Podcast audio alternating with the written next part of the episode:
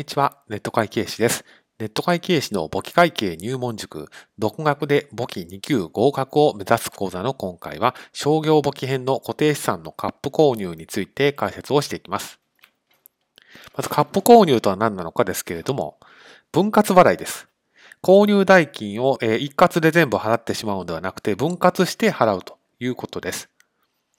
で特徴としましては、えー、後日代金をこう分けて払っていくことになりますから、逆に言うと支払いを猶予してもらっているということです。ですから、購入代金に加えて利息も払うことになりますので、仕分けの勉強でもその利息はどうするのといったあたりについても理解をする必要があるということです。利息の取り扱いについてですけれども、これはあくまでその固定資産の代金に直接含めるんではなくて、あくまで代金を先延ばししてもらったことで追加的に発生したコストですから、そちらについては取得原価には含めないですよということです。では、仕分けを見ていきます。まず買った時の仕分けですけれども、まあこれは商品、製品買ったわけじゃないので、まず営業外支払い手形が右側貸方に発生。で、そのうち利息の相当部分については、一旦前払い利息という勘定科目を立て、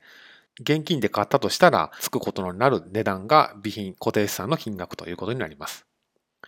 で、これが例えば5回の分割払いだったとしたら、1回分はこういう仕分けになります。営業外支払い手形を当座預金で支払いましたよと。前払い利息が5000あったけれども、そのうちの1000については支払い利息に振り分けますよということになります。